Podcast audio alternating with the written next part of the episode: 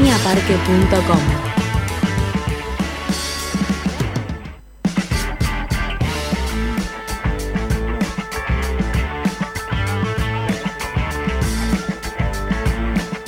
Buenas tardes con urbanas, con urbanos, con urbanes. Son las seis y cuarto. Todavía no anocheció, pero falta poquito. Se vienen los días en donde anochece más temprano, los días son más cortos, a mi gusto eh, encantadores, porque me encanta este clima. No sé si a los demás les gusta, porque me parece que hay muchos, muchos team verano, pero a mí me encanta el invierno y me gustaría tener a alguien acá para conversar, pero no tengo nadie para conversar porque me han dejado sola una vez más en la vida. Eh, sí, bueno, voy a hacer drama, porque ya que estoy sola voy a hacer todo el drama, me voy a dar la licencia para hacer el drama que se me antoja. Tenemos al compañero Javo Califano que va a llegar en algún momento si es que llega, si es que el tránsito lo ayuda. Y al compañero César Gramajo que está enfermo, está ahí medio medio, se vienen los fríos, viste, y la gente empieza a enfermarse. Que hay que aclarar que la gente no se enferma por el frío, sino que se enferma porque está todo cerrado. Y entonces lo que tienen que hacer es abrir las ventanas. A mí me parece eso es súper importante porque la gente dice, no, no andes descalza, no, porque el frío, no, bueno, no, nos enfermamos porque está todo cerrado y porque nos cagamos de calor, básicamente. ¿Qué semana? ¿Qué semana? Eh, mucha ansiedad. Yo creo que esta semana todos tuvimos mucha ansiedad con respecto al censo. Eh, lo esperamos un montón. Eh, bueno, teniendo en cuenta que tendría que haber pasado un 2020, pero por la pandemia tuvimos que esperar un poco más.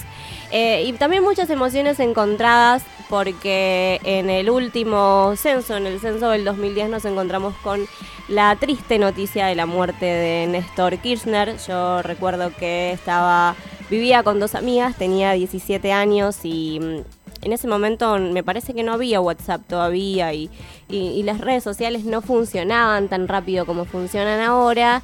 Y la noticia nos la dio el censista. Eh, abrimos la puerta, entró, era temprano. Y, mm, fue más o menos, a una amiga le había llegado justo un mensaje cuando, cuando el censista entró y nos, y nos enteramos em, de la muerte de Néstor Kirchner. Fue realmente triste, todas, eh, todas militantes, compañeras. Y, mm, y bueno, creo que bueno que ese día después cuando nos fuimos acercando a, a la plaza, cuando fuimos a hacer la despedida. Em, creo que también fue un, fue un momento bisagra porque también acercó a muchos jóvenes a, la política, digo, muchos jóvenes se acercaron a militar. Em, a partir de eso, digo, eh, fue súper importante y también, bueno, la, la, imagen, ¿no? De, Cristina, la fortaleza eh, de, ella en cuanto a, cómo, cómo vivió ese momento tan duro, ¿no? Perder a tu compañero de vida y tener que seguir adelante y gobernar un país. Pero bueno, somos 47.327.407 personas, menos los, los no censados. Porque los no censados no existen. Yo, chicos, casi no existo. Tuve que salir a la calle cual Mabela a discutir con los vecinos, che, ¿qué pasa que no nos vienen a censar? Y al final sí soy acá, aparezco entre, aparezco entre estos números. Pero mm, igual así hay varias personas eh, que quedaron sin censar eh, escuché a varias personas que, que, no que se quejaron. En mi caso me pasó de que yo puse el cartel en la puerta porque hice el censo digital, porque soy una ciudadana responsable. Hice el censo digital y como el lunes, eh, no, el martes a la noche yo me sentía medio mal, dije, bueno, por las dudas eh, voy a dejar un cartel eh, con los datos para que no entren a mi casa y no tener que tener contacto porque había estado bastante mal de la panza, estaba un poco resfriada, pero no creo que al final fue una intoxicación porque el otro día me levanté 10 puntos. Eh, compañera, usted no se quería mover, ¿eh? Buenas tardes. Usted no se quería mover, dígale, dígale la verdad a la gente, no te querías mover ni recibir a eh, le compañeros censiste. No, no, no, no. objeción, objeción. Objeción porque no, no, no, yo quiero explicar todo esto, porque yo estaba mal y, a ver, si estoy con un poco de gripe, había estado mal de la panza, me dolía el cuerpo, como que tenía un par de síntomas de COVID. Entonces dije, bueno, no, acá no. Pero, pero, eh, bueno, ya eran las 9 de la mañana, 10 de la mañana y yo ya estaba bien, digo, entonces fue una intoxicación básicamente lo que me pasó el día anterior.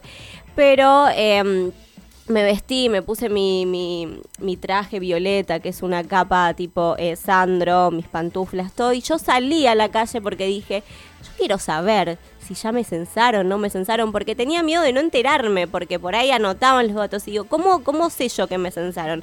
Entonces yo iba cada rato a ver si me habían pegado el sticker. Cuestión que salgo y salen dos vecinas más, porque hermoso, hermoso las charlas de vecinas, me parece fabuloso. Em, y nada, y nos juntamos a charlar, que nos censaron, que nos censaron, que esto y que el otro. Y cuestión que había dos chicas, y paréntesis, yo salí con un chocolate, porque dije, si viene la censista, al censista le voy a regalar un chocolate.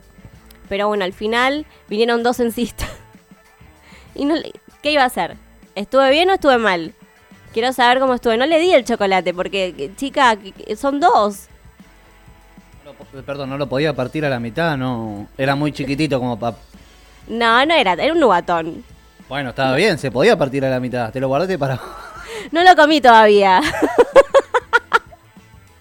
No, no lo comí, no lo comí. Pero yo salí con el chocolate en el bolsillo y dije, bueno, le dieron chocolate, pero aparecieron dos y tipo, es cuando a veces cuando pido con pido delivery, y a veces yo pido delivery en el supermercado, y a veces caen dos, porque claro, traen tantas cosas y caen dos.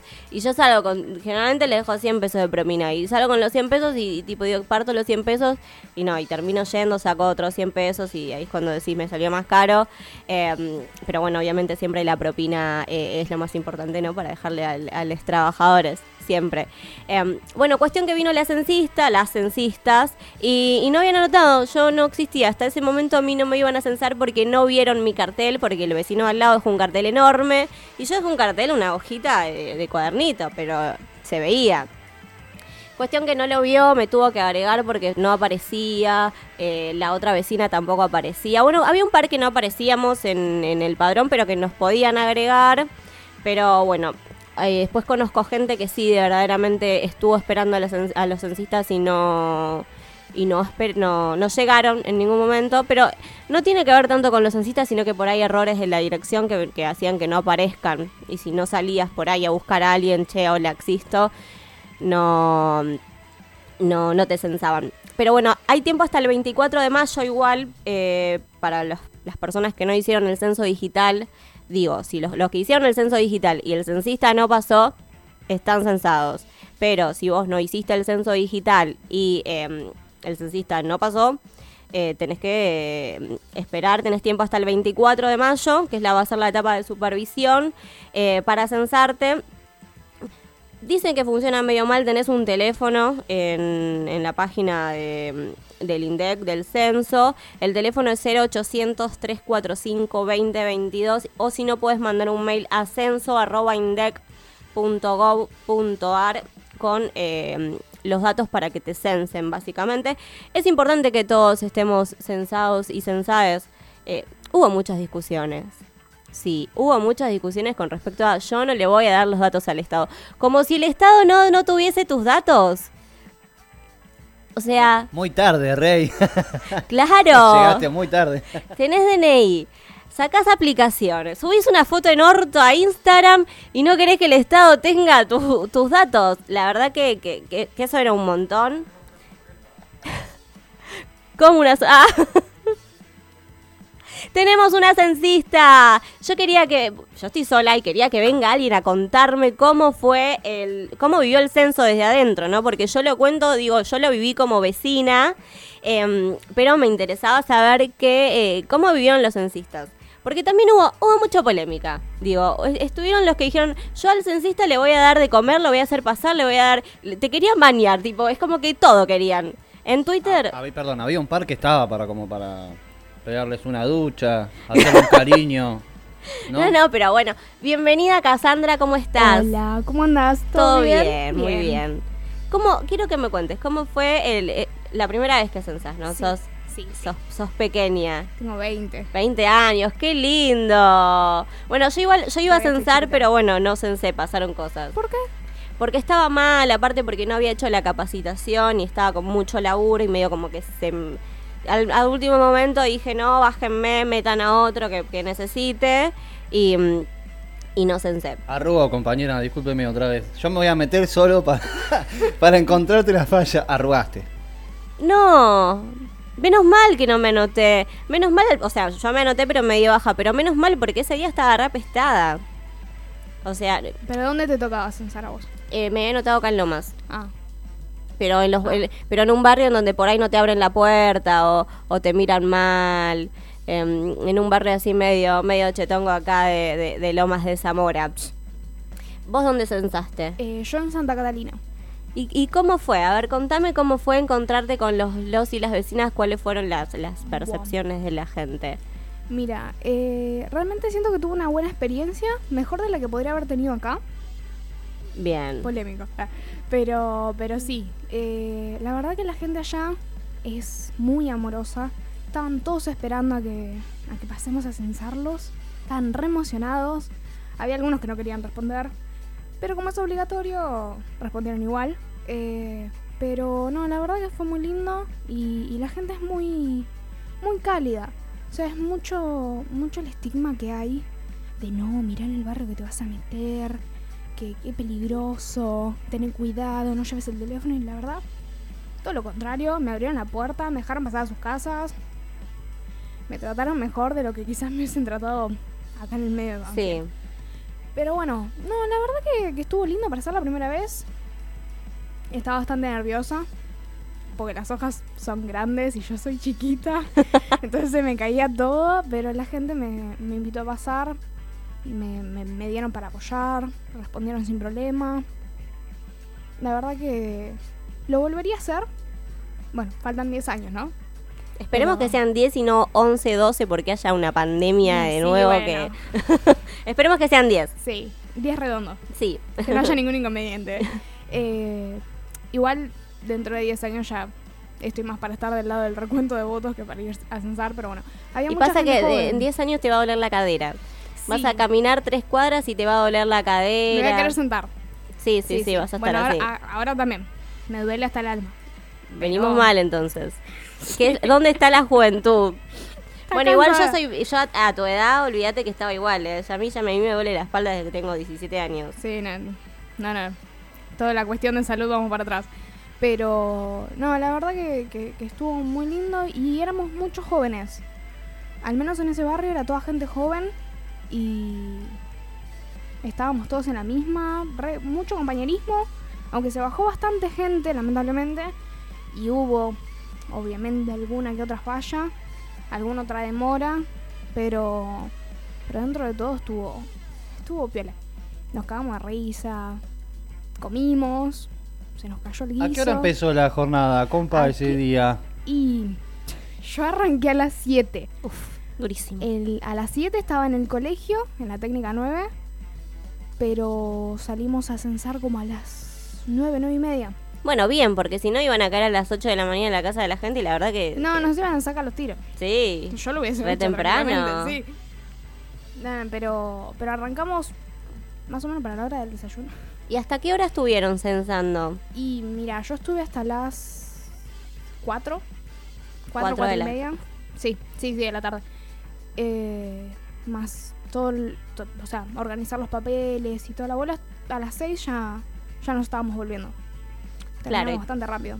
Y todo el día parada, me imagino que No caminando. sabes cómo te va las Pero igual no te daban muchas cuadras, ¿o sí? Pasa que allá las cuadras son largas. Mm, Entonces, eh, era una cuadra la que tenía yo, pero era. Y eran como 6, 7 cuadras de acá.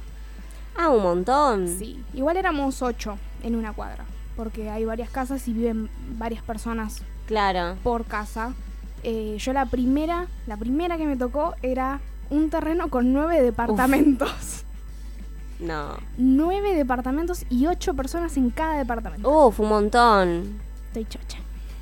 ¿Y te, te atendieron todos?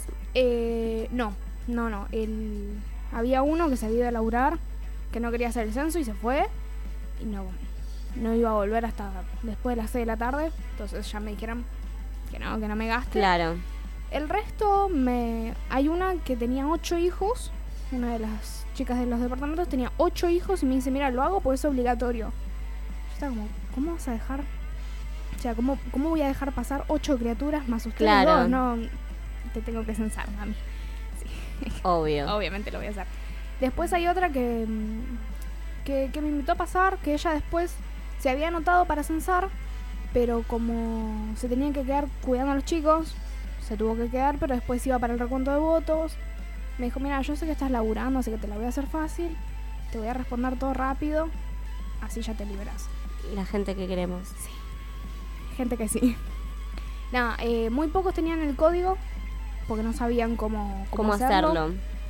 Eh, hay algunos que quisieron responderlo virtualmente, o sea, el, censo digital, pero no, no sabían qué responder. Exactamente, hay algunas preguntas que no entendían.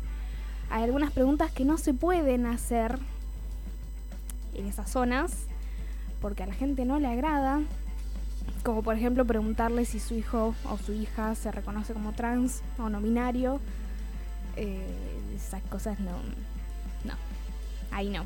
No gustaban ese tipo de preguntas. Sí, eh, leí varias críticas de, de- gente que decía que no, que ese tipo de preguntas no, que cómo. Incluso leí una muy polémica que decía eso hace 60. Era un tuit que decía que le habían preguntado eso y decía hace 60 años eso no pasaba. Si tenía alguna idea así, se le quitaba con un golpe, ¿no? Sí, bueno, hay una señora que yo le pregunté si uno de sus hijos se reconocía como trans eh, o no binario, todas las- todas las opciones que Sí. había y me dijo no.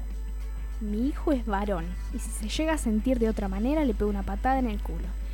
Como bueno, está bien. Sí, la crudeza en ese. Parte en ese momento tampoco te puedes poner a, a- a- a hablar de nada. Es decir, podés por ahí meter un bocado, pero tampoco es que vos le vas a cambiar la cabeza o, o le vas a, a tratar de.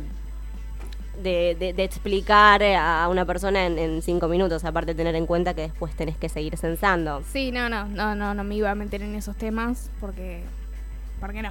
Pero había varios chicos que te miraban con cara de, "Is, es así. Porque yo, o sea, le tenía que preguntar a los padres, a los Claro. ¿qué le vas a preguntar? ¿Cómo se definen? No, aparte si llegaban a responder otra cosa delante de los padres, Sí, obvio, aparte te, te comes Es el garrón de, de estar ahí. yo, yo no voy a sacar a nadie del closet. menos censando. No, Claro, no, no, no. salir, tienen que salir solos. Es, es medio. Es medio choto eso. Porque ahí te das cuenta la cantidad de personas que no, no pueden hablar abiertamente de ciertos temas en sus casas. Porque bueno, si ya se ve eso con el censo, imagínate si te tenés que sentar a hablar con tus viejos. Sí, totalmente. Es como que ahí se vea, sale a la luz la cantidad de personas que se tienen que guardar para sí su identidad y cómo se sienten y que no lo pueden hablar abiertamente porque su barrio no lo permite. Porque la gente ahí, la verdad que ni siquiera, o sea, imagínate, eso es con, con las identidades de género. Cuando era la pregunta de afrodescendientes o de pueblos originarios, era lo mismo. La gente no quería saber nada con eso. Hay una señora que me dice, no sé de qué me estás hablando. No, no sé qué son los pueblos originarios. Claro. Le digo, pero señora, ¿usted de dónde viene? Y me dice, no, del Chaco, toda la bola. Y no, no, no se reconocen para nada descendientes de, de pueblos originarios, ni quieren saber nada al respecto, y sus hijos menos. Bueno, pero eso tiene que ver también con, con el estigma que hay, porque el otro día contaba también un compañero que em, había hecho una, una encuesta por su laburo en, en la Patagonia Mm. y preguntaba sobre los pueblos originarios si tenían eh, alguna descendencia y no, y no se autopercibían. em, y, y lo contestaban a también eh, de mala manera, como que no era una pregunta que, que se les podía hacer. No, es, eh, lo tratan, el tema lo tratan de forma despectiva. Sí, bueno, pero lo tratan de manera despectiva porque también desde, desde diversos eh, sectores se lo tratan de manera despectiva. Sí. Digo, si vos ves en la tele que dicen que los pueblos originarios o te hablan mal de un mapuche, digo, o, o te meten todo el tiempo cosas en la cabeza, eh, claramente si vos no tenés una red de contención o, o- o una red en donde, en donde puedan explicarte diversas cosas, va a ser difícil que vos lo, lo puedas asumir. Lo mismo Sí. con, con, con la diversidad, con la diversidad de género. Eh, bueno, o de, no solamente eso, sino que hay uno de los de los tipos que tuve que censar que me dice, pone que sí solamente porque hablo guaraní. O sea, entiendo el idioma, lo hablo, así que supongo que sí debo ser descendiente de pueblos originarios. Claro, bueno, no lo... está bien. Claro, bueno, pero eso también es que hay muchas personas que, que, que no saben directamente. No, no, no. algunos no tiene tienen, idea sí, algunos tienen estigma viene. y otros directamente no lo saben. Lo mismo esto que contabas del censo digital. Mm. No era tan sencillo contestar. Digo, pre- preguntaban cosas acerca de la casa, em, que no, no son tan sencillas de, de- Es decir, si bien hay, hay personas que la- lo podemos hacer o lo pueden hacer en 5 o 10 minutos el censo digital, no era tan sencillo. De, había preguntas que por ahí eran un poco que que tenías que pensar un poco más. Incluso también si vos no tenés una computadora, hacerlo desde el celular Es medio. era un quilombo. Sí, sí, es un quilombo. Por eso ahí se muestra también un poco la brecha digital que hay entre las personas que pueden acceder y las personas que no. Bueno, no solamente eso, sino que eh, no hay conexión a internet. Solamente eh, tienen datos móviles, Sí, no tienen wifi, entonces me dicen, yo no lo puedo hacer porque se me tildaba el teléfono. claro. Sí, no se quedan sin datos. Claro. Eh, igual la gente ahí, una cosa que, que descubrí el otro día con Chapa, porque fuimos Sí. juntos, es que son preguntas bastante invasivas. En eso, o sea, yo, yo entiendo que necesitan saber en qué condiciones vive la gente, pero son preguntas medio invasivas que a la gente en cierto punto le da vergüenza responder. Por ejemplo, hay una de las preguntas que es eh, como, o sea, tu inodoro, si Sí. es a balde, si es mochila, cadena. Y hay mucha gente que tiene el inodoro a balde y le daba vergüenza responderme eso. Yo estaba como, bueno, pero no te voy a decir nada. Bueno, sí, eso también.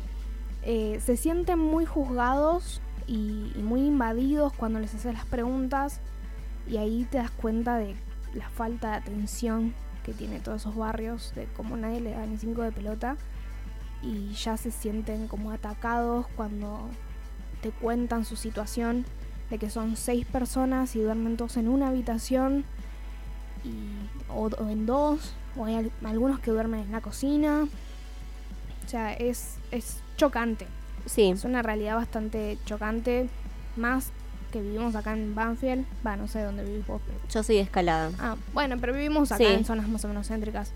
Entonces es como que... Sí, yo también tengo el coso balde, pero pues se tapa. Claro. o sea, no, no es que eh, es la forma de desagote. Hay algunos que tienen el desagote el inodoro en el riachuelo Sí, y te da vergüenza, o sea, les da vergüenza Sí. decirte eso. También si no tienen documentación de la casa, es como que te tratan de dar toda una explicación de por, ¿por qué no la tienen. tiene? Y ni vos no la necesitas, como, claramente. bueno, yo no te voy a decir nada, o sea, y una vuelta, una de las chicas que me tocó censar me dice, sos la primera censista que entra a mi casa. Porque en el censo anterior no quisieron entrar porque les daba miedo. Claro. Y yo me quedé como, ay. O sea, yo estaba sentada en la mesa mientras ella hacía unos buñuelitos y me convidó un buñuelo y nos cagamos de Mm. risa. Y me dice, sos la primera que quiere entrar porque la gente no se anima. Y, y los mismos del barrio te dicen, bueno, ten cuidado con los pibes del fondo, que son medios turbios. Y los pibes del fondo fueron los que más me ayudaron. A sostener todos los papeles, que yo estaba cargando con la mochila, que tenía 3 millones de cosas para hacer Sí, fueron los que me sostuvieron las cosas y los que me, me facilitaban el laburo en cierto punto. Pues me dicen, vos estás acá laburando, ¿para qué te vamos a joder? sí, obvio, No totalmente. Pero sí es el estigma que se tiene. eh, en, en 2010 lo que pasaba es que eh, se hablaba muchísimo de la inseguridad, entonces decían, bueno, no le vas a abrir la puerta al censista. Sí, Entonces estaba muy en auge eso y, y hubo como toda una campaña de que sí, hay que abrirle la puerta al censista y hay que tratarlo bien porque Es sobre una todo persona, al fin es al una cabo. persona está laburando, digo, hay personas que se anotaron básicamente porque necesitan la plata. sí. Entonces, eh, me parece importante. Pero por el otro, esto que contás de, de la vergüenza y, y- y de- me parece que, la, que, en, que en ese sentido, el de la gente que te abre la puerta de su casa, que, que te, te- te cuenta, que se abre, ¿no? Porque que es también abrir las puertas de tu lugar, el lugar donde Sí. vivís y también mostrar cómo vivís. Pero creo que es hiper importante lo- el, el censo, sobre todo porque dependiendo de todas las eh, necesidades que hay en, en diversas zonas, es que surgen políticas públicas. A ver, es lo ideal, ¿no? Eh, esperemos que cuando estén todos los datos procesados, que eso va a demorar más o menos un año, Sí. un año y medio, eh, existan verdaderas políticas públicas, que sepan en qué lugares la gente no tiene cloacas, que sepan los lugares en donde la gente no tiene eh, un baño eh, digno y que sepan también eh, cómo, cómo viven digo, y, que, y que lo puedan modificar. Ni siquiera tienen algo básico como gas de red. O sea, nada, ni, Nada. Ni, ni eso. Tienen dos garrafas, ninguno ahí tiene obra social. O sea, no, no pueden acceder a, a- a la salud, básicamente, algo tan básico como es la, la salud. Ninguno puede porque nadie tiene un, un trabajo registrado. Laburan la mayoría de, de confeccionar ropa o, o calzado. Y eso es. o cartonero. Y es lo único que los mantiene. Entonces es. O sea, va, qué sé yo. Me gustaría invitar a la gente también a que. a que recorra esos barrios porque te chocas con una, una realidad totalmente diferente a esto. Es que es importante, es, es importante porque uno vive a veces en una burbuja y no, y no se da cuenta qué es lo que pasa. Y, y es re importante que la gente pueda eh, habitar estos lugares y que, digo, encontrarte con la realidad que no, no tiene nada que ver con cómo vivís, digo, y que en todos lados hay persona honesta y que la gente mala y la gente de mierda también está en, en otro- otros lados. Sí. Pero bueno, sí, siempre no te dicen, bueno, no, no camines, tené cuidado acá, ¿viste? Siempre está el, el, el, el estigma, ¿no? Por, por, por las personas que de, de bajos recursos, siempre uno dice de todo. Pero bueno, es importante que, bueno, que haya tenido una, una buena experiencia. Sí, y la verdad que mm, me atrevo a decir que me sentí más cómoda en ese barrio que en mi barrio, que yo vivo acá en Lomas, Sí. eh, cerca del centro de Lomas. Me sentí mucho más cómoda ahí porque la gente te acompaña y los, los, vos lo ves a los pibitos que pasan y te saludan y dicen, ¡ay, va el censista! Están re emocionados. O la gente que te pide que los vayas a censar Claro. porque te quieren contar cómo viven. Es más, hay una, una de las chicas que me dijo, espero que esto sirva de algo, tipo contarte cómo estoy viviendo, espero que sirva Sí. y cambie algo. Y es como, no te puedo prometer nada, pero espero que sí.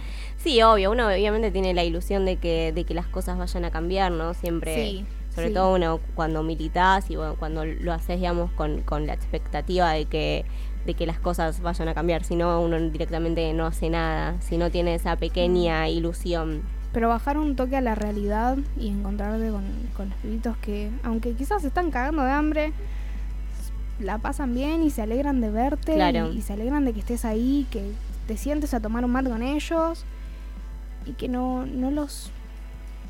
O sea, como que no hagan esa división de, bueno, yo soy censista, te vengo a censar y nada más, o sea, respondeme las preguntas que me voy. Sí, Eh, la verdad que vos ves que la gente se alegra mucho con eso. O sea, que vos bajes a su nivel, entre muchas comillas.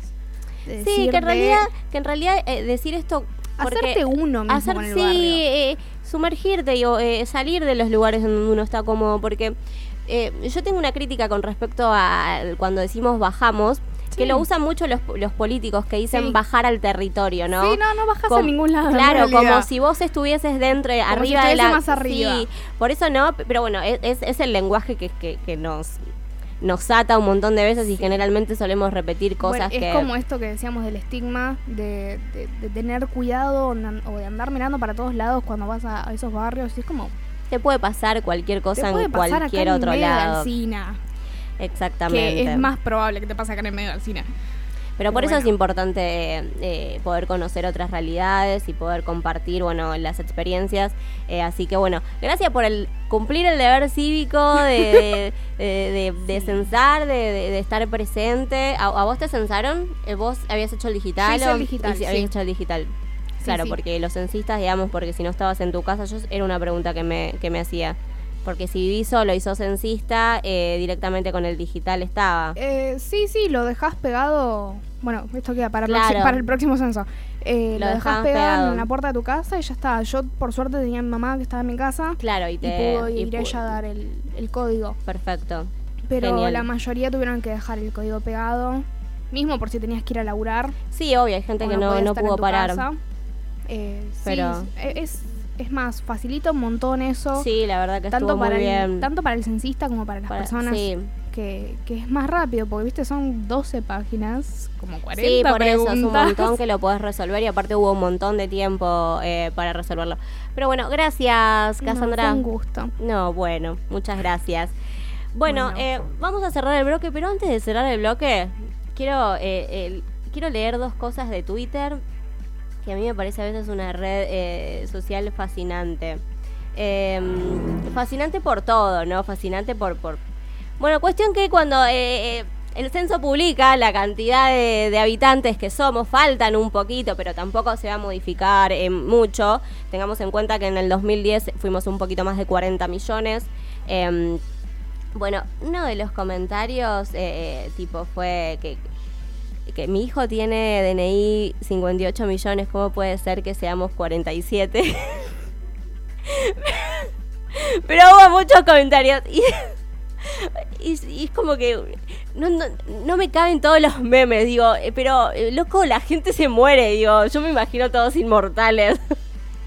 La gente se muere, se va del país, o sea, pasa cualquier cosa, pero...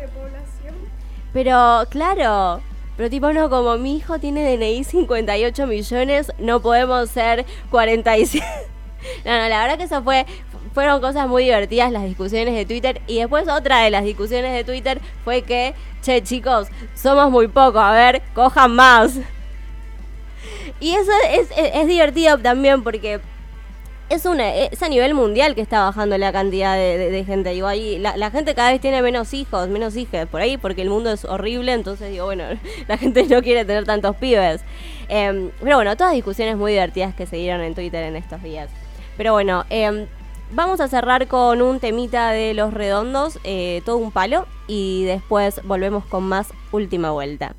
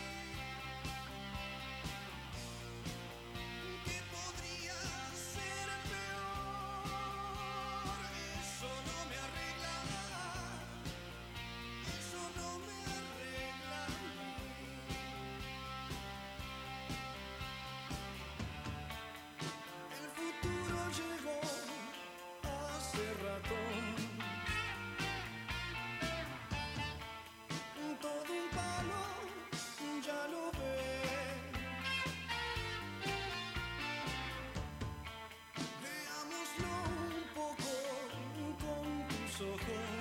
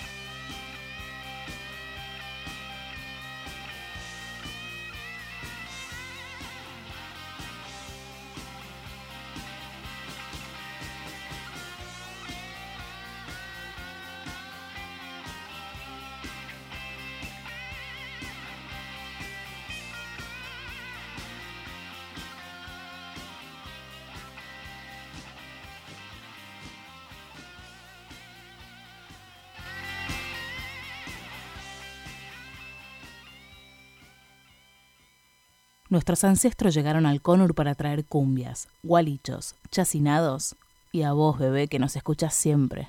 Conurbania.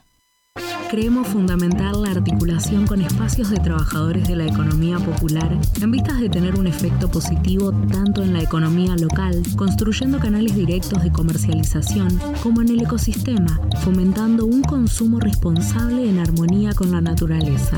Nuestro objetivo es convertir el parque en un punto verde que sirva de encuentro e intercambio de nuevas relaciones económicas, sociales e incluso laborales, tejiendo puentes directos entre productores y consumidores. Por eso el almacén soberano forma parte de los nodos que la Unión de Trabajadores de la Tierra tiene en el conurbano, apoyando la soberanía alimentaria y el acceso a la tierra, proponiendo comercio justo, construyendo, luchando firmemente y dignamente por un mundo mejor para todos y todas.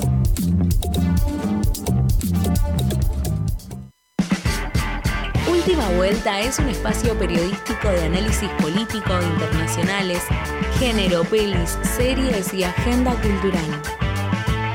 Antes del fin de y con una pizca de sátira y humor. De lunes a viernes, de 6 a 8 de la noche, con Agustina González, César Gramajo y Javo Califano. Por conurbaniaparque.com, la radio del verbo amar. In nomini Patri et Fili et Pabli Lescani ATR. Es más, si me apuras, te canto. Dicen que no te quiero tanto, porque no me los amores, alguno de. ¿Qué importa? Hubo gente que creyó que éramos una banda de cumbia. Uf, me agarra un calor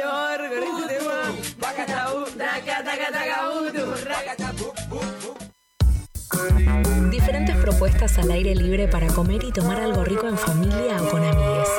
Cafetería, comida vegana y vegetariana, parrilladas, bebidas de autor, música y actividades diversas con mucha buena onda para pasar el día.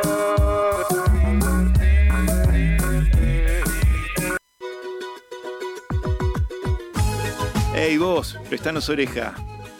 Los miércoles de 17 a 18, escucha ¿Por qué no me avisaste? Con Ani Ariana Golot y Tiziana. Por Conurbania Radio. La radio del verbo amar.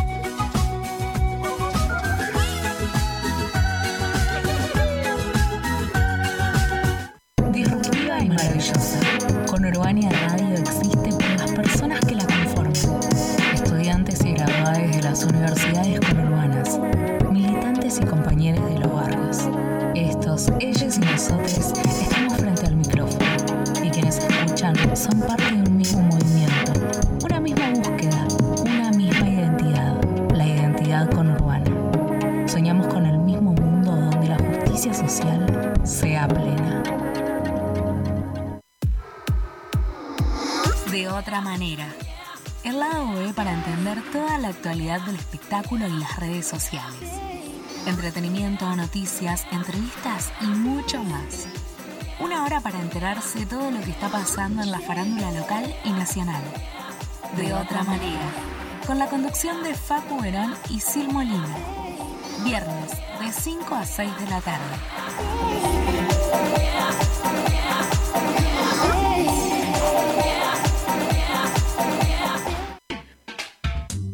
Reivindicando las charlas de vereda, hablemos de más todos los domingos de 5 a 7 de la tarde. Hablemos de más. En Conurbania Radio, la radio del verbo amar. Si estás del mate y chipa a nivel concejal, queremos decirte que te amamos mucho. Con Urbania, la radio del verbo amar. Última vuelta. Hasta las 8 de la noche por la radio del verbo amar.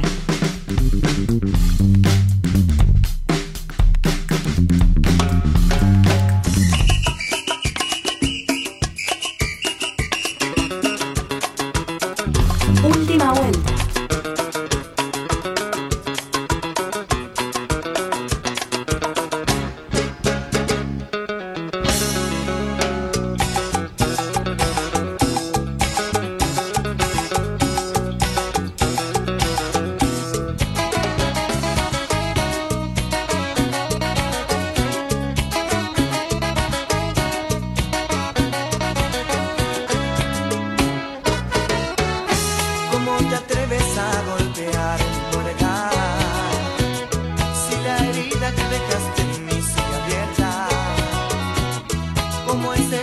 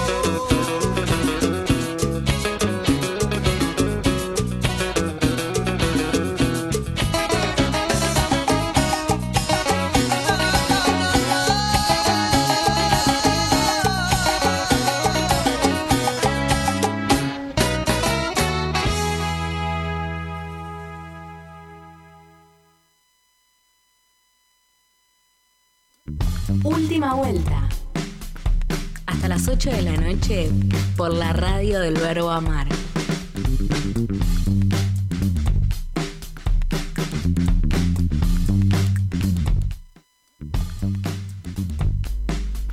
Son las 7 de la tarde y ya dejé de estar sola. Bueno, antes estaba con Cassandra, pero digo, empecé sola porque me habían abandonado, pero llegó el compañero Javier Califano porque se arrepintió de abandonarme. Jamás, jamás, jamás.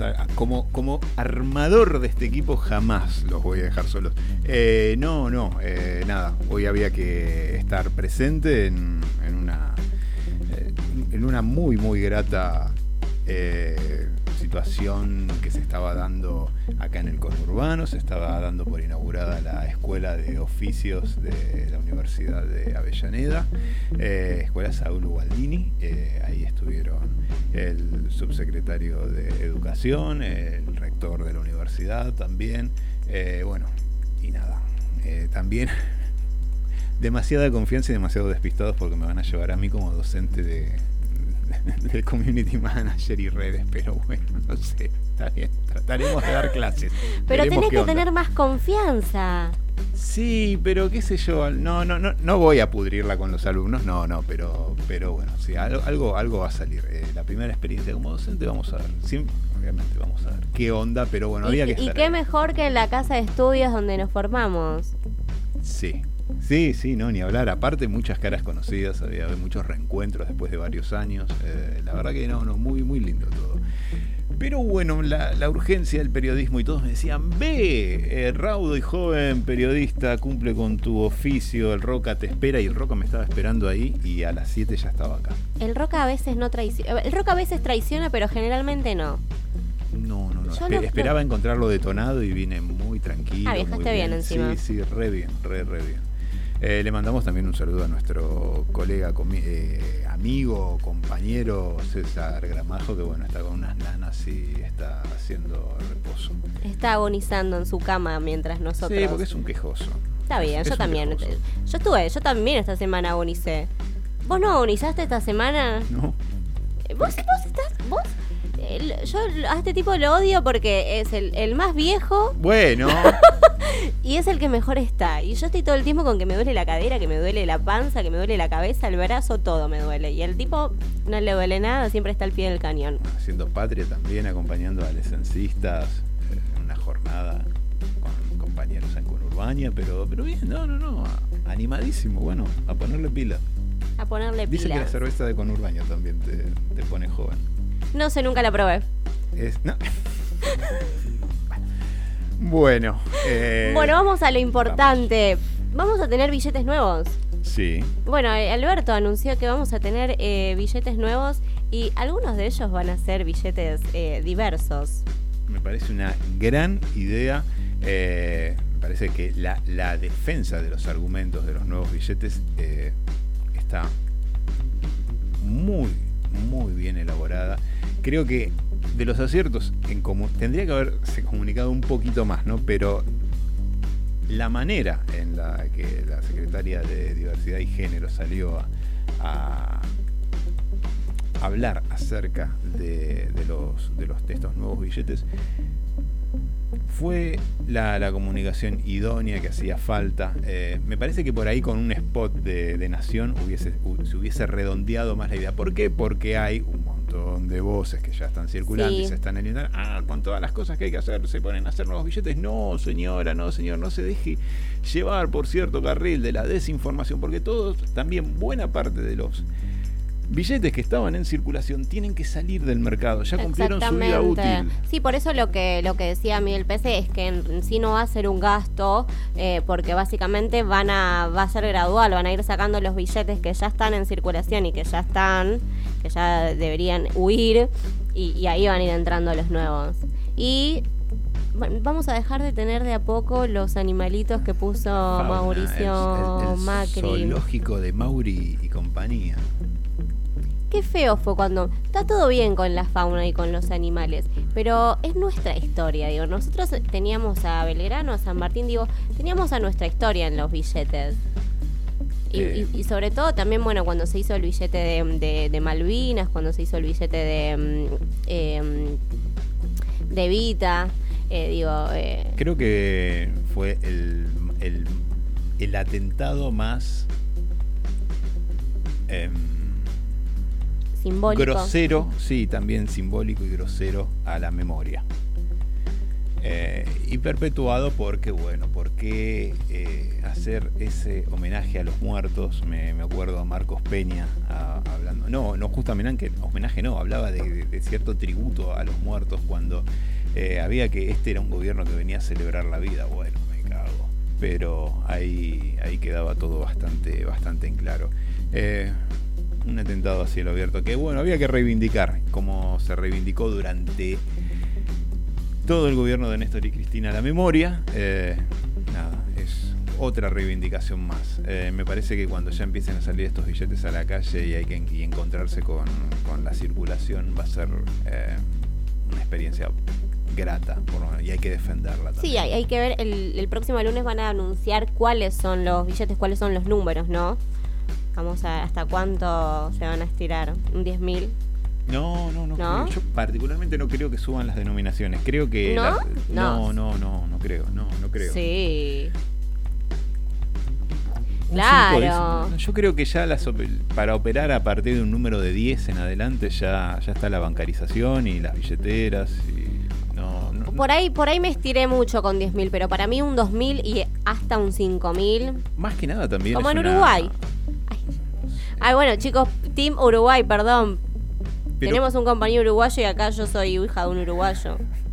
Un uruguayo 100%, una araguaya 50%, y, un uru- y un uruguayo 25%. Eh, así que bueno. Eh, pero no, no, no creo que suban tanto las, de, las denominaciones. Y hay, eh, o sea, todavía tampoco lo sabemos, ¿no? Pero eh, también va por el, por el lado del- de lo cromático, ¿no? Porque todo esto también en, en- en los adultos mayores y, y en, y en alguna. Y al DAP se daba alguna confusión con la, la- la el detalle cromático. Se confundían los billetes de mil con los, con los de, Los de, los de los- 10. sí, o los de 20. Los de 20. Sí, tienen más o 20. menos el mismo color. Eh, entonces, Y también ahora pasaba. se, se parte por otra escala Sí. cromática. Y también pasaba de que a mí me pasa de que yo todavía no sé acomodar los billetes nuevos. Esos, los billetes de los animales, no los sé acomodar. Claro, porque siento que están al revés. A mí me gusta acomodar el billete como vi, como bien, digo.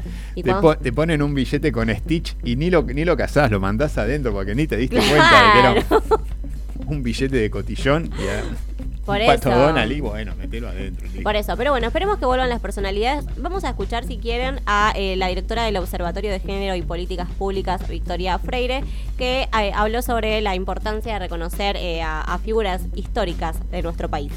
Sí, totalmente. Pandemia mediante esta buena noticia se, se está confirmando ahora que es el reemplazo de los billetes que habían sido modificados por el gobierno de Macri, ¿no? Eso me parece interesante también ponerlo, eh, tenerlo en cuenta porque evidentemente hay una disputa de sentido, hay una disputa simbólica en relación a qué es lo que mostramos, ¿no? En la moneda, qué, símbolos reflejamos, qué personalidades reconocemos. Y esa modificación del gobierno de Macri le dio lugar a, un, a, a la flora y fauna, eh, des- quitándole peso a nuestra propia historia. Y en ese sentido, nosotras, desde el Observatorio de Géneros y Políticas Públicas, produ- produjimos esta iniciativa de billetes feministas para eh, reconocerle en, en este lugar, en el billete, en la moneda, un rol eh, fundamental a las mujeres y diversidades de nuestra historia.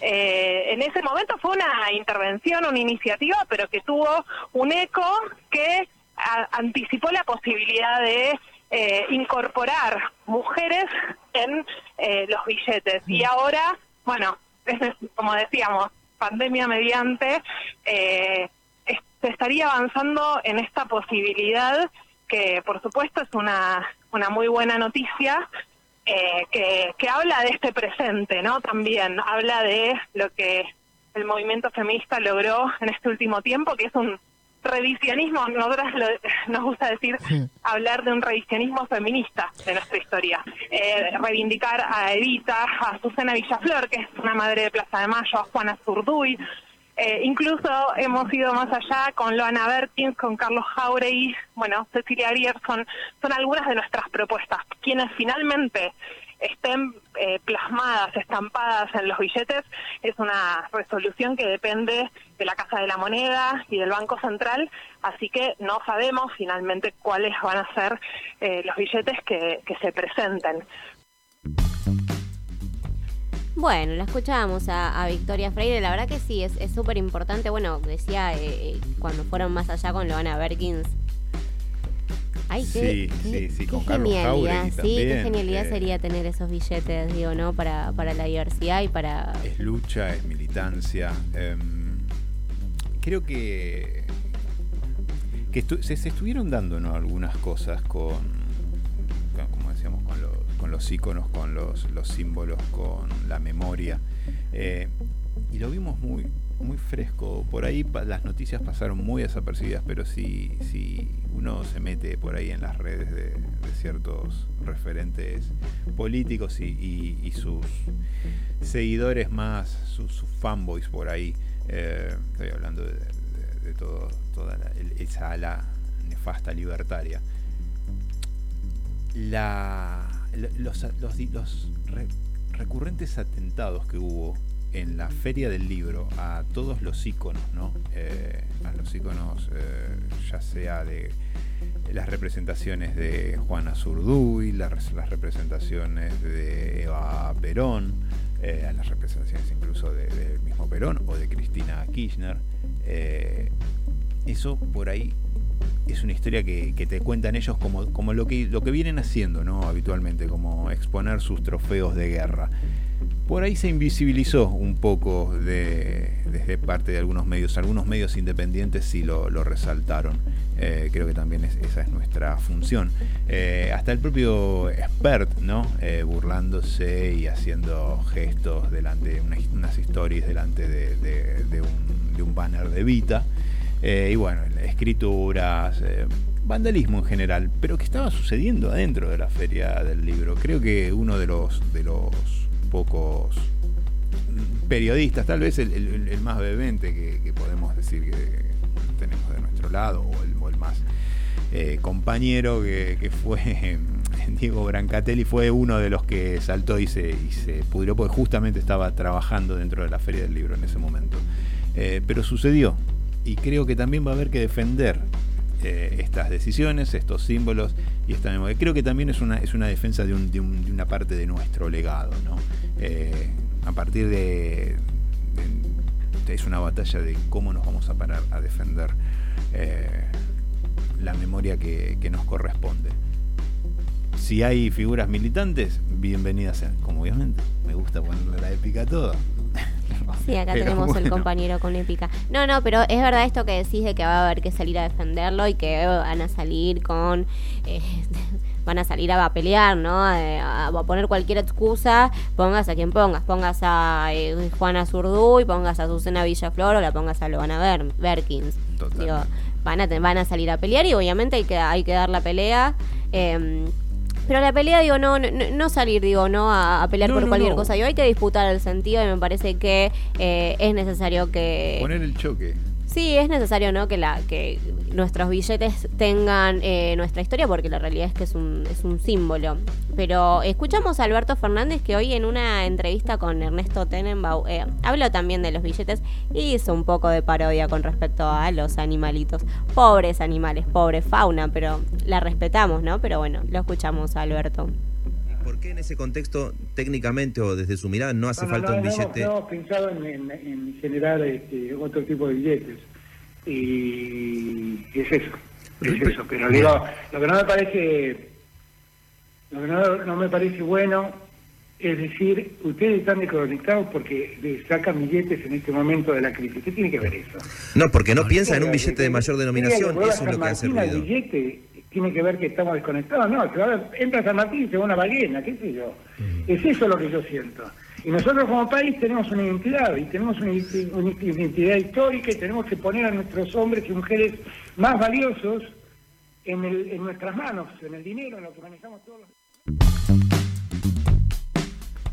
Bueno, el mismo Alberto dijo que no iban a haber billetes más altos.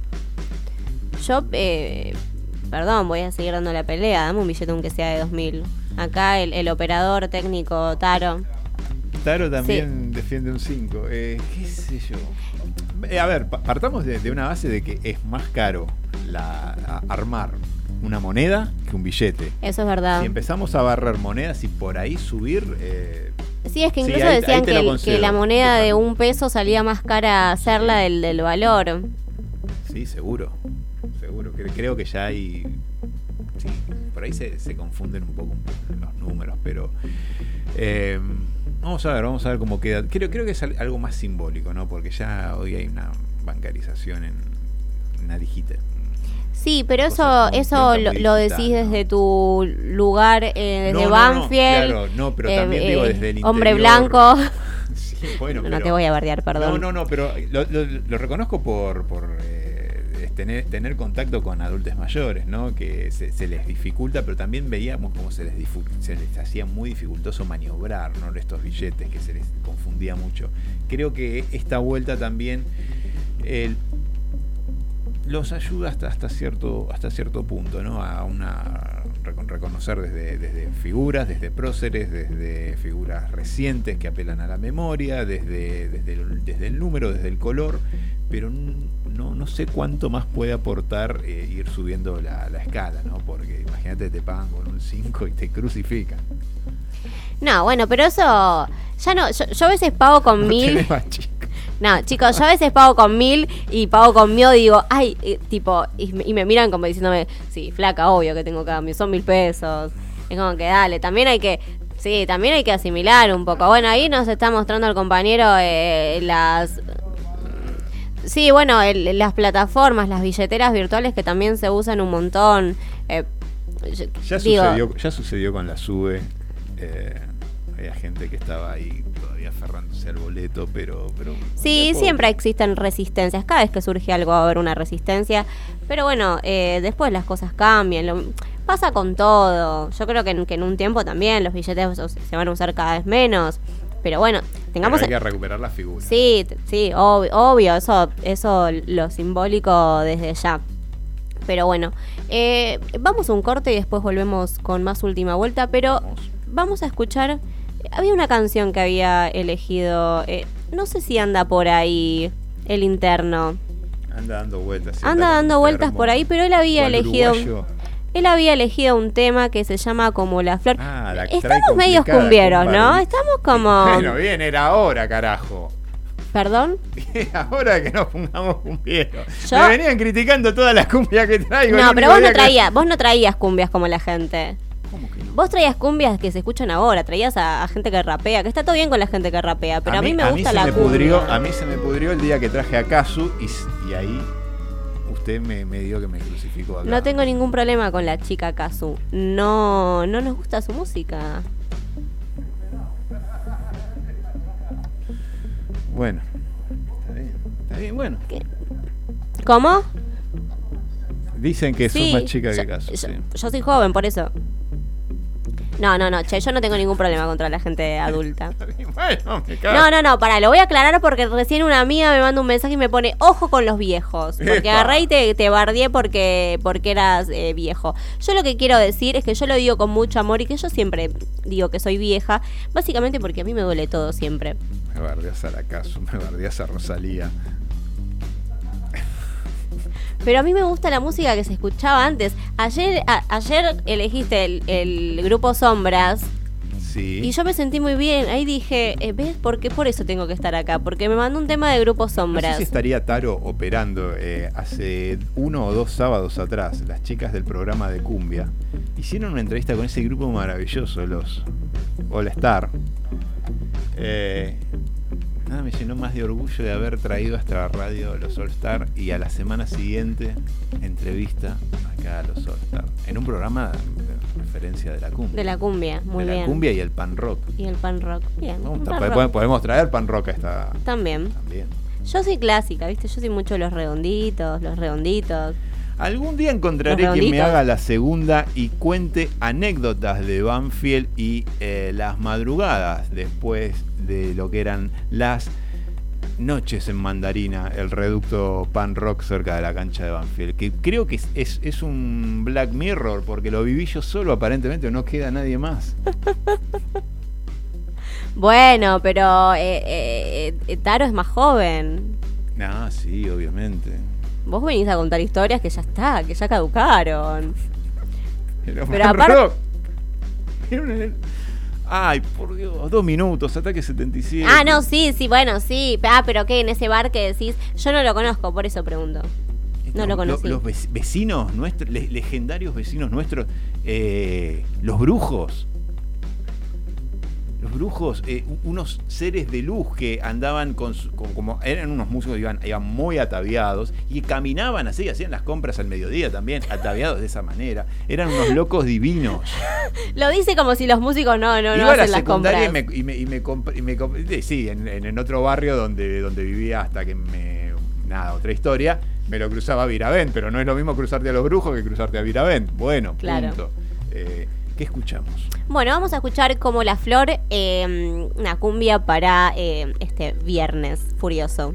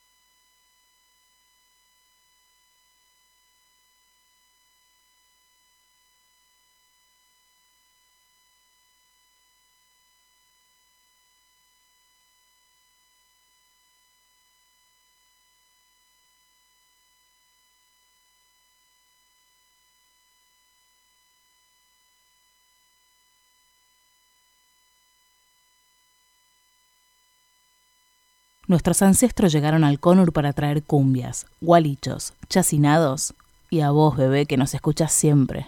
Conurbania. Creemos fundamental la articulación con espacios de trabajadores de la economía popular en vistas de tener un efecto positivo tanto en la economía local, construyendo canales directos de comercialización, como en el ecosistema, fomentando un consumo responsable en armonía con la naturaleza. Nuestro objetivo es convertir el parque en un punto verde que sirva de encuentro e intercambio de nuevas relaciones económicas sociales e incluso laborales, tejiendo puentes directos entre productores y consumidores. Por eso el almacén soberano forma parte de los nodos que la Unión de Trabajadores de la Tierra tiene en el conurbano, apoyando la soberanía alimentaria y el acceso a la tierra, proponiendo comercio justo, construyendo, luchando firmemente y dignamente por un mundo mejor para todos y todas.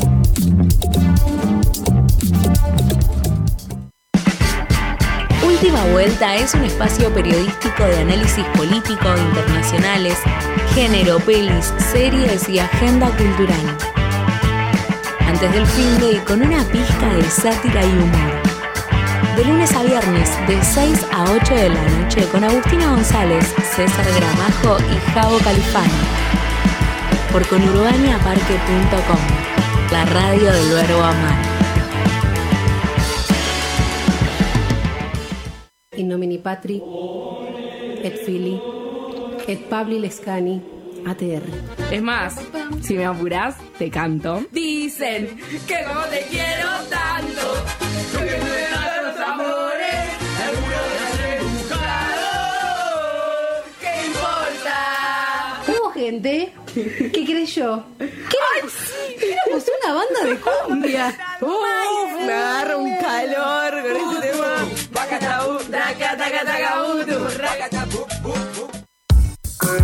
Diferentes propuestas al aire libre para comer y tomar algo rico en familia o con amigues.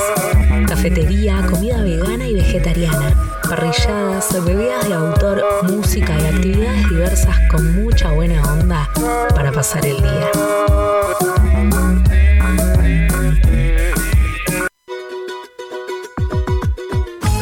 Hey vos, prestanos oreja.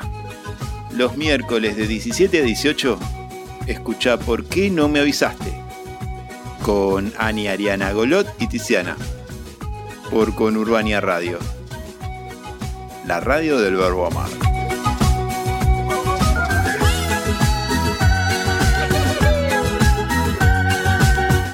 Disruptiva y maravillosa. Con Urbania Radio existe por las personas que las universidades conurbanas. Militantes y compañeros de los barrios. Estos, ellos y nosotros estamos frente al micrófono. Y quienes escuchan son parte de un mismo movimiento. Una misma búsqueda. Una misma identidad. La identidad conurbana. Soñamos con el mismo mundo donde la justicia social sea plena. De otra manera. El lado B para entender toda la actualidad del espectáculo y las redes sociales. Entretenimiento, noticias, entrevistas y mucho más. Una hora para enterarse de todo lo que está pasando en la farándula local y nacional. De otra manera. Con la conducción de Facu Verón y Sil Molina. Viernes de 5 a 6 de la tarde.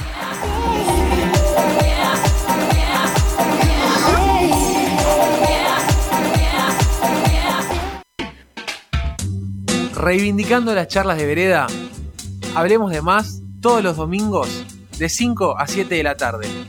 Hablemos de más. En Conurbania Radio, la radio del verbo amar. Si estás del mate y chipa a nivel concejal, queremos decirte que te amamos mucho. Con Urbania, la radio del verbo amar.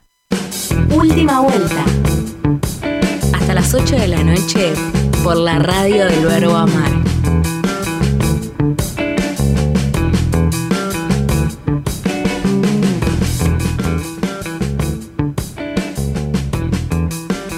Son las siete y media pasadas, ya no se nos está yendo el programa, ya llega la noche, la hora de la cena. No quiero que se vaya el programa.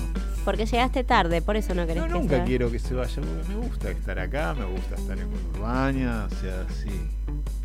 Se pone melancólico. Sí, soy épico y melancólico. Épico, melancólico. ¿Vos cuando eh, te emborrachas te pones eh, melancólico? No sé, ¿cómo está? ¿Cómo me pongo? Dicen que sí.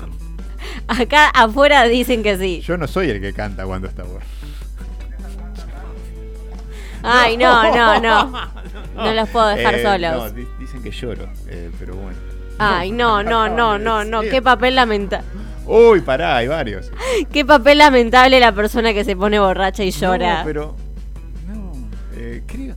Bueno, no pasa nada, igual me a veces. olvidé, tal vez. Que te olvidas que yo. Pues, Ah, bueno. olvidé. O te haces el que te olvidas para decir, bueno, yo no, no. Bueno, peor yo que digo muchas palabras en un minuto, digo muchas, muchas, muchas, muchas Sí, palabras. es Me verdad, pongo muy es verdad, verborrágica. Agarrás un combustible importante y agarrás marcha por Irigoyen y Y hablo mucho con los remiseros. rápida y furiosa, pero. Me subo a un remiso, me subo a un. eh, me subo cuando. Si nos volvemos en remis, me pongo a hablar mucho con los Es remiseros. verdad, le da indicaciones por dónde. Sí, porque ir. yo soy un GPS. el- ellos lo que no. Ustedes tienen que entender que acá el GPS soy yo. Sobrevivirás como Y, un y- GPS. y van a ir por el camino que yo los lleve. Bueno, nos vamos a meter un poco con la política. Porque acá la política no te da respiro. Esta semana estuvo la audiencia de eh, Patricia Bullrich y Alberto Fernández. No sé si recuerdan cuando eh, en un canal de televisión Patricia Bullrich dijo que eh, Alberto Fernández había recibido retornos por las vacunas de Pfizer. Así es. Fue rarísimo. Eh, sí, sí, en una situación absolutamente crítica como la que estábamos esperando las vacunas, eh, está bien, se, estaba, trabajando, había un montón de, eh, de trabas con lo que era Pfizer y solucionarlo desde, una tribuneada, eh, bueno, queda claro que no es gratis Sí. hablar y tirar alguna... Por supuesto, que incluso no me acuerdo si había sido un TN que lo había dicho, Sí, en TN eh, pero todos habían quedado impactados con lo que dijo. Digo, como que no, no, El, no el gato fue. silvestre se estaba queriendo desmarcar. No tiró mierda así, es decir, fue demasiada la mierda que tiró y sobre todo si después no la podés mantener. No, el gato No, el silvestre gato no. silvestre no, eh, Ese es C5N. No, el otro. Yo no, Ah, no recuerdo bien con quién, con quién estaba. No sé si era Borelli. Bonelli. Bonelli, se, Bonelli, había quedado- Bonelli. se quería desmarcar a toda costa y no- Sí. no, lo dejaba. Bueno, cuestión que Alberto Fernández eh, le inició una causa por sus dichos, le, 100 millones. le reclama 100 millones de pesos que en caso de que se abonen serían donados. Bueno, esta semana hubo una audiencia y, y Patricia Bullrich encendió todas las alarmas de su estado de salud eh, mental. Porque dijo muchas cosas. eh, sí, no, no, no sabemos bien qué, qué es lo que le sucede a esa mujer. eh, pero dijo muchísimas cosas porque dijo supuestamente como que Alberto no había ido. Y lo más cómico es que Alberto fue a la audiencia, pero Alberto estaba dentro. Yo no sé si ella lo que esperaba era que el presidente de la nación se ponga a la altura de una exfuncionaria. Pretendía un careo, básicamente. Sí, no. Pero no, igual es eh, llamativo el show mediático que armó Sí, en la, en- en la Ridícula. calle. Eh, es intenso y, y no, no baja, no, no, no, no, no se cohíbe con nada y, y nada, y hace que mueve un, un circo alrededor. Sí, había gente que la que la acompañó, que se pusieron a gritar, digo, no, no, no estuvo, eh, eh, eh, no, no estuvo lindo, digo, fue una escena media deprimente, digo, ¿no? Eh, eh, porque viste, uno a veces dice, bueno, pero fue deprimente, porque la verdad que, llevar a la política a esos, a esos lugares, a esos momentos, es deprimente. Hay, un ejercicio interesante digamos, que hacer cuando, cuando aparecen o cuando se manifiestan estos políticos que ya van más, más al show, al choque, más mediáticos, tipo Bullrich, Expert o, o Milley, que tiene, tiene mucho que ver con mirar ese entorno, ¿no? Entonces vas a ver muchas de esas señoras con pelo de cocker, muchos estos pibitos muy, muy efervescentes, eh, y, y hay como un tribuneo y, un, y unos groupies eh, que si los mirás en realidad a veces querés creer que son siempre los mismos. Sí. Pero es, es llamativo, ¿no? Como hacer ese, ese paneo de la, de la situación. Sí, es, es, es- es feo. Bueno, vamos a escuchar a la ex ministra de Seguridad, Patricia Bullrich. a venir a la audiencia, a mirarme a los ojos para decirme lo que tenía que decir. No se animó. Es decir, que la audiencia no existió como tal. Fue una parodia, se escondió. El presidente se escondió estando ahí adentro. Lamentablemente no le pude decir en la cara lo que debía decirme. Se escondió. Ratifiqué mis dichos. ¿Por qué los ratifiqué? Los ratifiqué porque la opinión que yo di respecto a que el presidente de la nación debía saber que no se había firmado un contrato fundamental para los argentinos como el que había habido en la prueba del hospital militar, ese contrato que no se firmó, él debía saberlo. Eso trajo dolor a los argentinos. Por eso yo hoy lo que hice fue ser un canal de expresión, un canal de expresión de todos los argentinos que sufrieron por no tener una vacuna a tiempo.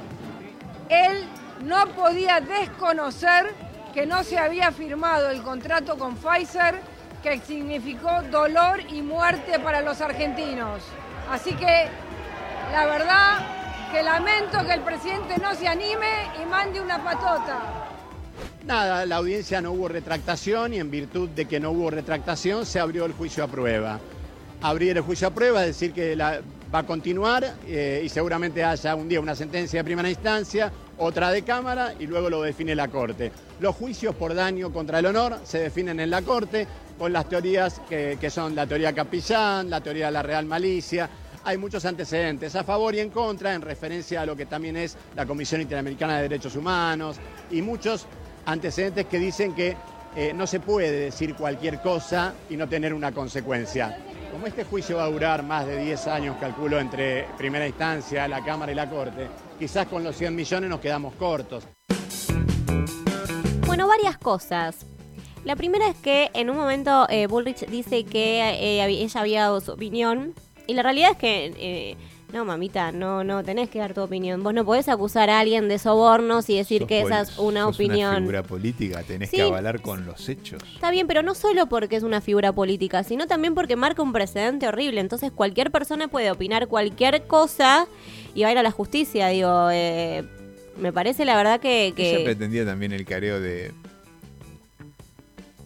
Alberto diciendo, págame los 100 millones. Y diciendo, oblígame. Uy, cuadro de los Claro, bueno, quería el show. Ella quería el show y Alberto, por supuesto, que no le dio el show. Si Alberto le daba el show, porque yo creo que por ahí Alberto en algún momento pensó en decir, ah, bueno, pero. Porque viste que es medio chabacano. Era.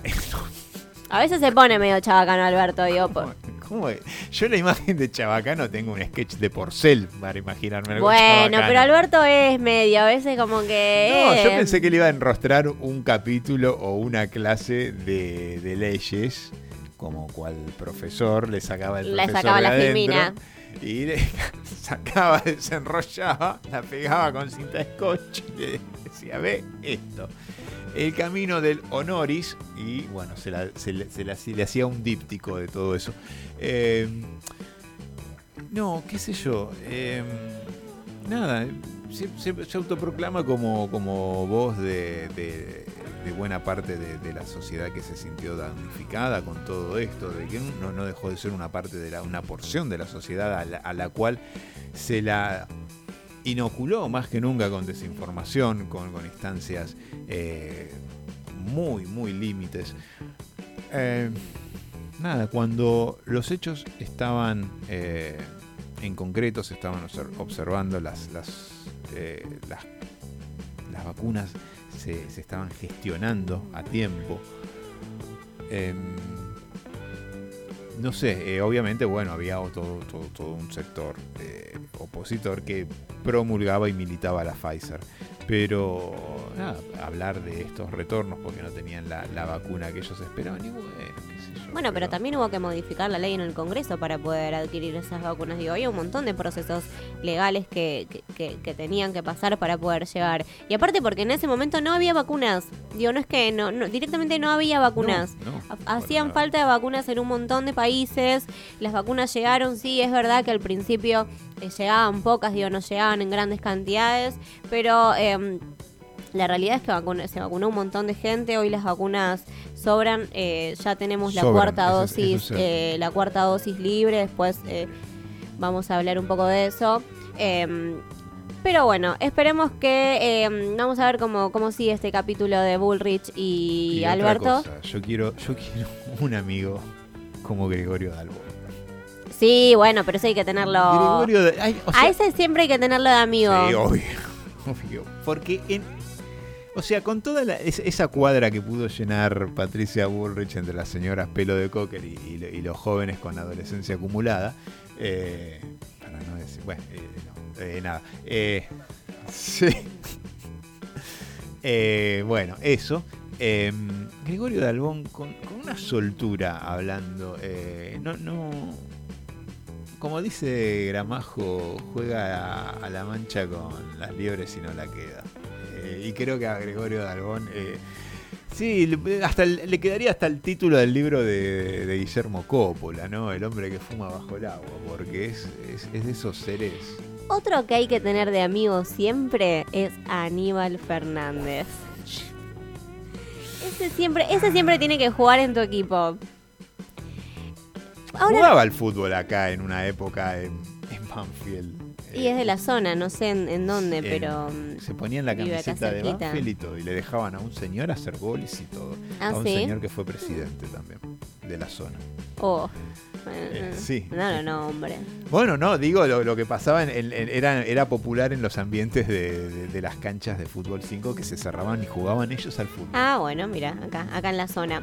Bueno, vamos a escuchar ahora, nos corremos un poco del capítulo Bullrich y Alberto, y vamos a escuchar a Aníbal Fernández que estuvo un poco atinado. Digo, no era una semana, ¿no? Que fue una semana para la, para la interna del frente de todo, fue una semana un poco más amable. Veníamos de una semana amable, veníamos de todo lo que era la, el, discu- el- el discurso de Cristina en Chaco.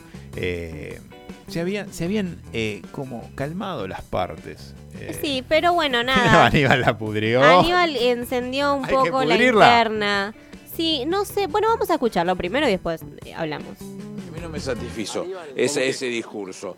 Este, no lo mencionó al presidente, no este, habló del acuerdo con el fondo, que es un trabajo fenomenal que hay que resolverlo, porque si no resolvés esa mora que genera no pagarle alguna cuota al fondo, te saca de la, del, del, ah, del país, no podés pedirle un peso ni a China, ni a Rusia, ni a nadie, porque todos te van a decir, arreglaste la mora con el fondo, con lo cual no lo vas a poder resolver.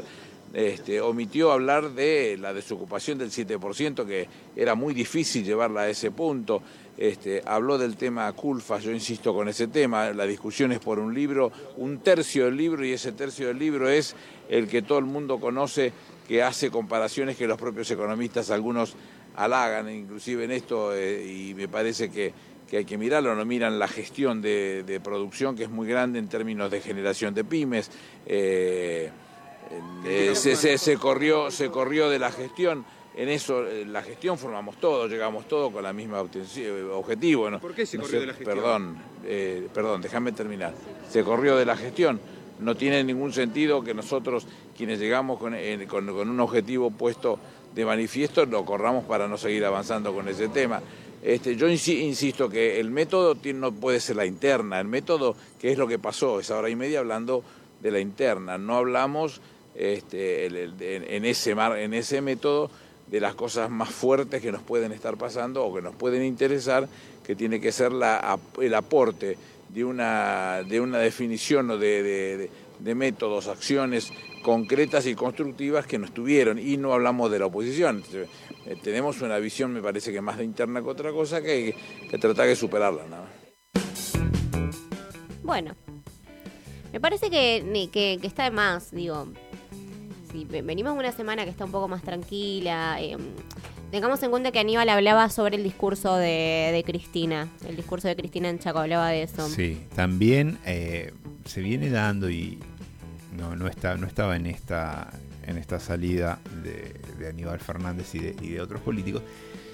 No sé, pero yo también estoy, estoy viendo bastante esto de, de que están ninguneando a cierto sector de la política, a ciertos dirigentes de la política. Algunos podemos decirle sub 45, digamos. Me estoy refiriendo a Máximo, ¿no? Sí. Entonces, el viernes pasado habíamos tenido el discurso de Máximo acá en, en Lanús. Y no, es como que no, salió eh, sector de- de- del albertismo al cruce, pero muy, muy leve. Eh, pero como ya como que hay ciertos, ciertos sectores políticos que del oficialismo que están ninguneando a la política, mm, no sé si llamarla joven o la próxima o, la, o la generación que, que tiene que hacerse tomar el, el testigo de la política actual. Eh, nada, me, me- hace mucho ruido eso de, de ningunear. eh, y bueno, obviamente ahí está, ¿no? El de, de la cámpora. Sí. Eh, Sí, no bueno, eh, me parece que bueno que, que las aguas ya se tendrían que calmar, eh, pero bueno, vamos a escuchar a, por otro lado, ¿no? A el Dano Catalano, que es dirigente de ATE, con otra otra ambición de, de la interna, sí es real que algo Más que en no... contacto con, con el trabajador. ¿no? Sí, con el trabajador y que la realidad es que los trabajadores y las trabajadoras estamos cansados de la interna porque lo que queremos es que eh, los alimentos dejen de subir y queremos vivir básicamente bien. Escuchamos a Altano.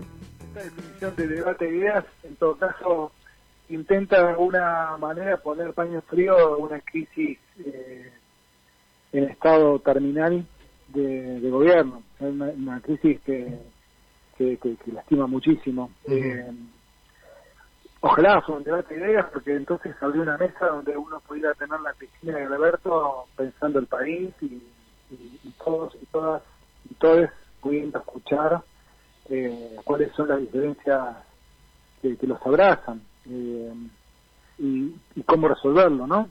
Un debate donde no hay y vuelta es complicado. eh, entonces, eh, yo creo que no, no, es un debate en este momento, que hay una tensión política muy fuerte eh, y, y- que uno todo el tiempo tiene la necesidad de que se resuelva lo más rápido posible porque la sensación de que la derecha viene con- a paso firme y con menos problemas que nosotros para, para avanzar eh, es, es increíble, ¿no? Porque además el Estado hoy está está todo repartido entre las tres fuerzas políticas de gobierno, ¿no? Entre el kirchnerismo, el masismo y el albertismo. Entonces, en algún lugar, en algún lugar tienen que poder sentarse a acordar un criterio de cómo sacar el país adelante, porque el Estado tiene que funcionar en base a ese criterio. Si no hay un criterio, lo que tenés es un Estado que tiene cierta parálisis, y entonces esa parálisis daña hacia todos lados. Por eso uno insiste en que hay que juntarse, que resolverlo y hay que avanzar. Hoy, hoy hay que plantar la unidad y desde esa convicción de unidad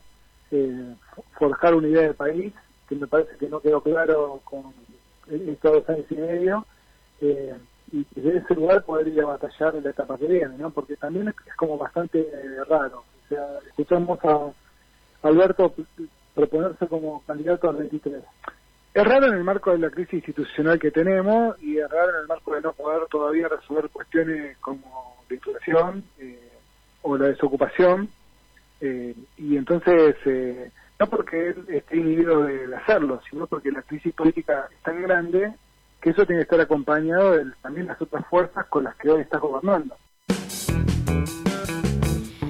Bueno, me parece que tiene razón en cuanto a que eh, esto que decía Alberto de que no es momento para pensar en, en, en 2023 y en relanzar las candidaturas, eh, que estuvo muy bien eh, Massa cuando se lo preguntaron y dijo que él no pensaba en eso. Eh, básicamente porque estamos teniendo otro tipo de problemas y que también el otro día eh, Poy comentó que eh, la gente lo que le decía es que basta de interna eh, no me acuerdo bien cuál fue la frase, me quiero acordar, eh, era algo así como se juntan o se mueren, una frase hiper fuerte tipo media pila, porque es real que la derecha avanza. Eh, y avanza a paso firme y, y el discurso eh, ultraconservador y libertario de Milei condiciona también al discurso La- de Larreta, de Macri. La capital es el, el terreno y el campo de acción del Tano catalano en ATE. Eh, no sé, tr- tr- trato de pensar que, que otros sectores políticos como, como ATE y con el Tano catalano al frente le... Porque, a ver, referente de Capital y de, y de Cristina Kirchner es el Tano catalano. El Tano catalano llevó a Unidad Ciudadana a, a ganar la calle en, en cierta manera. En los actos, en los actos donde se, se congregaba buena parte del- del cristinismo durante estos últimos los cuatro años de macrismo, era porque el, Tano catalano ponía en, en ATE eh, en Constitución Sí. todo el aparato para, para que Unión Ciudadana con Cristina pudiese, pudiese exp- expresarse en las calles. Eh, el tipo está muy empapado de todo esto. Y es como que, bueno, llega un, un momento donde no querés ver a, tu vieja y a tu tío discutir todo el tiempo, sino que se hagan cargo de, las cosas que son las, las que hay que atender. Eh, me parece que nadie, nadie le, le puede, puede desatender este llamadito de atención de parte de- del Tano catalano. Y bueno, y un referente también de la lucha de, de- de poner el lomo también por las madres de Plaza de Mayo. ¿no? Sí, totalmente. Bueno, esperemos que la interna eh, afloje y que, y, y- y que afloje para, para bien, digo, no que afloje para que eh, puedan rever, bueno, esta semana, bueno, hoy hubo anuncios sobre retenciones, no retenciones, digo, digo, no hablamos sobre eso porque hubo como unos contratiempos. Hubo unas idas y vueltas. Sí, hubo también. días y vueltas entre lo que, dijo, lo que dijo Feletti, lo que dijo Guzmán el otro día, eh, lo que dice Alberto que va a hacer y que no puede hacer. Entonces, vamos a esperar, pero la realidad es que eh, están cerrando las paritarias eh, en un más aproximadamente algunas en un 60%. Digo, ya sabemos que vamos a tener una inflación súper alta y básicamente lo que queremos es que eh, poder vivir bien, poder, poder, poder ahorrar. Digo, eh, hoy en día decís, bueno, eh, a fin de mes para comprar todo, pero tampoco puedes pensar en ahorrar. Digo, hay un montón de, de problemáticas, ¿no? Que, que, que tenemos los, las y los trabajadores y no me, no me quiero imaginar, digo, no, porque yo hablo de poder ahorrar, poder eh, llegar a fin de mes y hay gente directamente que tiene que Aguantar el puchero del día. Sí, por eso, como una vez por día, porque básicamente no, no tiene y porque no, no tiene ninguna ayuda o las ayudas que tiene no alcanza, porque es verdad que el Estado está presente con la tarjeta alimentar, la asignación universal por hijo, digo, hay presencia, pero eso no alcanza, no alcanza cuando vos vas a la carnicería o cuando vos vas a la verdulería y los precios son altísimos. Por eso, eh, basta interna, la gente está cansada, estamos cansados y esperemos que que todo mejore y que la derecha en 2023 no avance como viene avanzando. Se nos está terminando el programa, con una son buena. las 19.55. Uh, una buena, Una buena, una, una buena, una buena del que le gusta a todas. Ah, sí. El que queremos, el que también queremos de amigo. Axel. Mira cómo se lo digo. El anuncio de, del Papu Axel.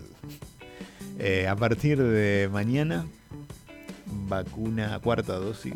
Sí, eh, la cuarta dosis, el segundo refuerzo. Si hace cuatro meses te vacunaste, te diste el segundo, el primer refuerzo, perdón, ya está disponible el segundo refuerzo libre y federal. Porque mm, si vivís en capital y no te llega el turno, puedes venir a vacunarte al Venía a conurbano. provincia, venía al conurbano que te abrazamos. Te damos ese, ese candor. ¿Llegamos a pasar el audio de Axel? Sí, pase. Bueno, lo vamos a escuchar. Axel. ¿Tenemos el audio de Axel? Me Eh, parece que no tenemos el audio de Axel. Pu- Puede, puede haber sido un error mío. Creo que sí. Creo que estaba en, en el, en el drive, pero puede que lo haya dejado en el drive de... Bueno, puede ser, no importa. En otro momento lo escucharemos, siempre lo escuchamos a Axel.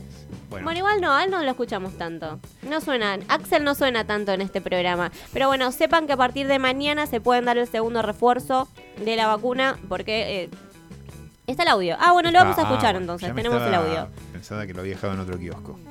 Claro, por ahí lo, lo dejó en otro lugar. Eh, no, pero eh, vacúnense, che, porque se viene la segunda ola. Pa- parece que, que no hay... Porque se acabó, ¿viste? Uno dice, no, se acabó el COVID. No, el COVID no se acabó. Siguen habiendo un montón de casos. Hay un montón de gente que no se hisopa y tampoco es que se está, que se está informando a diario eh, los casos que hay. Eh, vamos a escuchar a, a Axel. Primera dosis libre, primera y segunda dosis libre para todos los mayores de tres años en la provincia de Buenos Aires. Primera y segunda dosis libre. Alcanza con ser bonaerense y ni eso. Hemos vacunado muchísima gente de otros, de otras provincias y otros municipios o jurisdicciones. Hemos vacunado con la vacuna libre, con la vacuna federal. Después, tercera dosis libre. Ya tenemos tercera dosis libre para mayores de 13. Tercera dosis libre. Y hoy anunciamos cuarta dosis libre en la provincia de Buenos Aires para los mayores de 18 años, que es para los que sirve la cuarta dosis, habiendo cumplido cuatro meses desde la última vacuna, el refuerzo, el segundo refuerzo, libre en toda la provincia, libre, universal, gratuito y federal. A los que tienen problema en alguna otra jurisdicción, cruzan la General Paz o van a la Casa de la Provincia de Buenos Aires o cruza alguna de las otras, de las otras fronteras, que, límites que nos juntan a las demás provincias y pueden vacunarse en la provincia de Buenos Aires. Bienvenidos, porque obviamente hemos abierto los brazos durante toda la pandemia para atender a todo el mundo. Bueno, lo escuchábamos. Bueno, lo escuchábamos a eh, Axel Kisilov. Cruzan la General Paz. Porque viste que.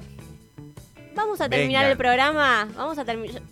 Tengo una, un temita acá. Vamos a terminar el programa, pero antes de eso vamos a hablar de la gente que no quiere cruzar la General Paz, ni quiere cruzar el ¿Por puente qué? Pueyrredón para venir al conurbano. Ah, sí. ¿No te pasa sí, que tenés sí. amigos que viven en Capital y que no? Vos tenés que ir. Sí. Es re injusto. Igual no son amigos, porque si no quieren no. No, bueno, pero digamos, como que uno se acostumbra a Mis que amigos de Capital se han metido en cada una, pero no. Se meten en muchas, pero no vienen al conurbano. Sí, vienen, vienen, Ah, bueno, vienen, bien, vienen, bien, no, bien. totalmente. esos, esos son los amigos que valen. Pero eh, hay mucho, ¿no? El del porteño que, que, que por ahí es porteño compañero, eh, digo, decís, es una persona eh, piola, copada, pero que Eh, no es te un cruza porteño el- Manhattan que no sale, no sale. Claro, de- de Capital. A- aparte lo peor es que cuando vos les decís, no, yo eh, vengo del conurbano, tipo, se piensan que viajás tres horas. Dale, flaco, si vos vivís, no sé, en Villa Urquiza, vivís en colegiales y laburás en el centro, tenés un montón de tiempo de viaje. Vení a buscar la vacuna. Y encima que no, que no hay tantos subtes eh, y tenés que ir eh, por tierra, es, mm, está difícil. Porque en la capital te sentís un poco oprimido. eh, pero acá, en el conurbano y en la provincia, somos libres. Eh, somos libres, lo dijo Axel, lo repitió un montón de veces en su, en su discurso. Eh, el Axel, el Axel de la gente, el Axel de los niños. O sea, ganale esa foto de Axel rodeado de, El- de- de- sí, de- el de video, no niños. sé si lo vieron el video de... Era un Power Ranger. El video de Axel con niños que lo estaban abrazando eh, me pareció muy simbólico y me hizo acordar mucho a Néstor Kirchner ese video. Totalmente. Con, la, cercanía con la con la gente, digo, ¿no? El, el- Los chicos no mienten. Muy de pueblo, ¿no? Em, pero bueno, bueno, se nos termina el programa, ya son las 8.01, 20.01. Eh, está un poco fresco, pero está linda está la noche. Sí, la noche se presta para si, si querés hacer algo, hacer algo y si no quedar en casa. Yo quiero recomendar el documental de, mm, de Cabezas, Uy, sí. que lo no estrenaron ayer en Netflix y nada, lo quiero recomendar. Yo no lo terminé de ver, anoche me quedé dormida, pero porque estaba muerta, pero vi la primera parte y, mm, y está muy bueno, la verdad que el, que el documental se llama el, mm, el fotógrafo y el cartero es, no, em, no me acuerdo el nombre ahora del ese nombre. del documental. Pero bueno, está el documental del caso Cabezas. ¿Tenés alguna alguna algo para hacer, algo que Eh, sí, el fin, de, el fin de semana tenemos acá en Conurbania, tenemos, bueno, hoy, hoy hay tango, ¿no? Hoy hay tango, que Hoy- Gramajo está de última, se pierde la jornada de tango, queda para la próxima. Con orquesta, todo. Uy, se la perdió, se la perdió. Eh, con orquesta, todo se la perdió Gramajo. Eh, el sábado también hay eh, escenario en Conurbania y el domingo las amigas de Oculto proyectan Sama de eh, Lucrecia Martel, peliculón. Nada, es la, es la épica argentina es Sama. Y si quieren saber lo difícil que fue filmar Sama, hay un libro que es toda la jornada y todo el diario de filmación de Lucrecia Martel. Eh, la, la gran película argentina de los la gran epopeya del cine argentino de los últimos tiempos. Sama en Conurbania el domingo a las 20 horas. Y como les dijo Axel a todos los. ¿no? Gracias a Agustina González por capitanear, la capitana Marvel, la capitana acá de. me de tocó remarla hoy, che? Muy bien, muy bien, muy bien. Espero El- que así haya sido. Me voy a despedir. Pero bueno. Ah, había una vocecita ahí. Sí, se escuchaba una Eh, voz ahí. Pensé que Nos era vamos- del más Nos allá. vamos a ir con un tema de Nino Bravo libre para honrar Porque al gobernador Axel. Esto fue Vengan última a- vuelta. Vengan a la provincia y sean libres. Sean libres. Hasta la próxima.